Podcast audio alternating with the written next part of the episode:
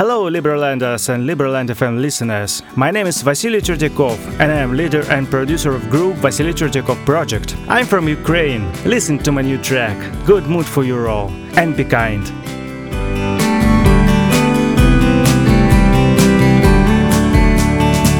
Я знаю, завтра будет как вчера И я, как прежде, буду ждать тебя С усталым взглядом ты скажешь мне привет У нас С тобой один сюжет.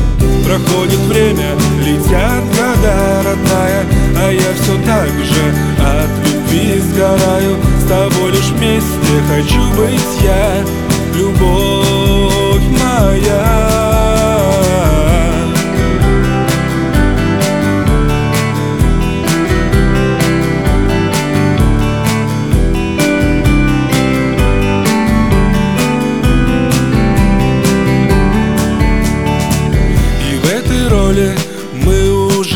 давно Так убежденно играешь, как в кино. Я не хотел бы вынуждать тебя Но если встретишь, то тогда Проходит время, летят родная